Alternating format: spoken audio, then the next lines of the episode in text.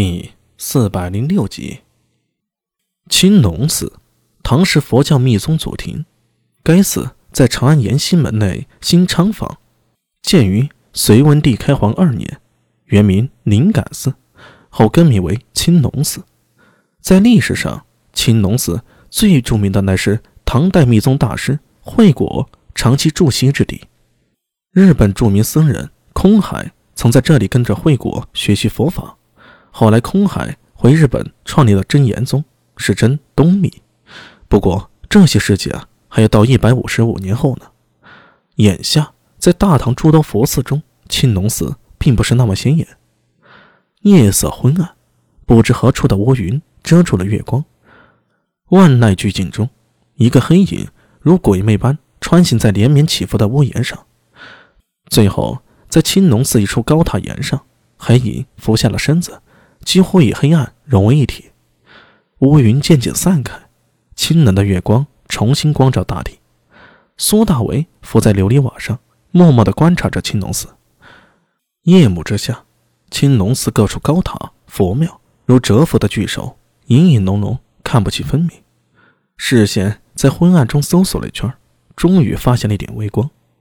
苏大为暗运精息之法，将自己的呼吸降至若有若无。同时，心念一动，鬼面水母从手背游至面上，将他的五官包裹住，幻化出金发敏的模样。万一被人撞破了，他也可以伪装成新罗人。半盏茶的时间后，他已经潜伏到刚才看到微光的地方了。那是一处佛堂，四下寂静无声，只有佛堂窗上透出如豆一点的微光，在这夜色中显得有些诡异。苏大伟运起龙行九转。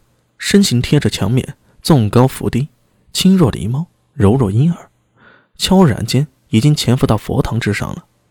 看了眼屋檐上光滑的琉璃瓦，苏大为暗想：这些瓦片层层交叠，滑不溜秋的。如果想揭瓦向下偷窥，一定会发出响声。所以前世那些影视里的揭瓦偷窥，都是瞎鸡巴扯淡。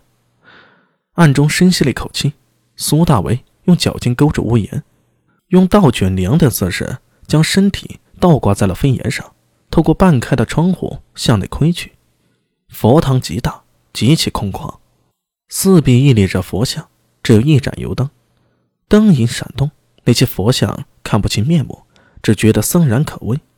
而在佛堂正中的位置，正盘膝坐着四个人。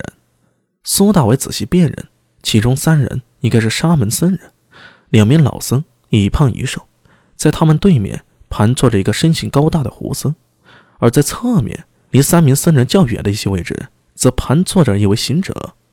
苏大伟脑中突然想起来了，在之前诡异乱长安时，曾在街上见过这个行者，还曾经和他一起出手对付过诡异。就在他目光停留在行者身上时，背对着窗口的行者似有感应，回头看了一眼。苏大伟心中一凛，赶紧收敛了目光。将双眼眯起来，同时屏住呼吸。行者何事啊？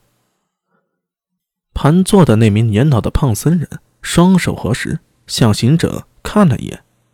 行者摇了摇头，胖僧人也不再言语。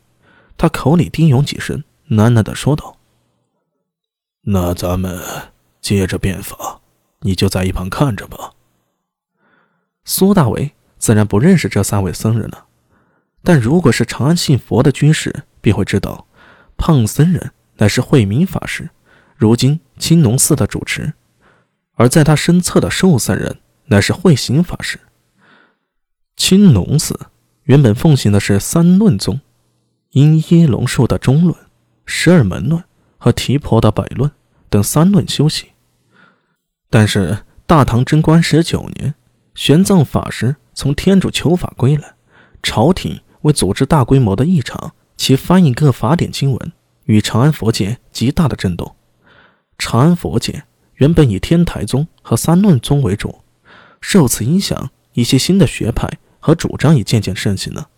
像慧明法师的师弟慧行，便主张修行律宗，以玄奘法师带回来的经文，校正《摩诃僧祇律》，使僧侣中。随行不相一致的问题，以戒律入手，自地修行。至于胡僧，那农而颇媒，本来自于天竺，目前在青龙寺挂单。此时正好作为第三方参与这场变法之中。油灯之下，慧明法师一双白眉微微耸动，双手合十，面上宝相庄严。以武之见，修行是要专精。三轮宗各修心法，次第完备，无需再修律典，以分佛心。哎，师兄，此言差矣。慧行和尚说道：“以玄奘法师所译经书看，修行有门径。次第，虽说佛家普度众生，但众生芸芸，普通信众究竟从何入手？”停了一停，慧行瘦削的脸上露出庄严之色。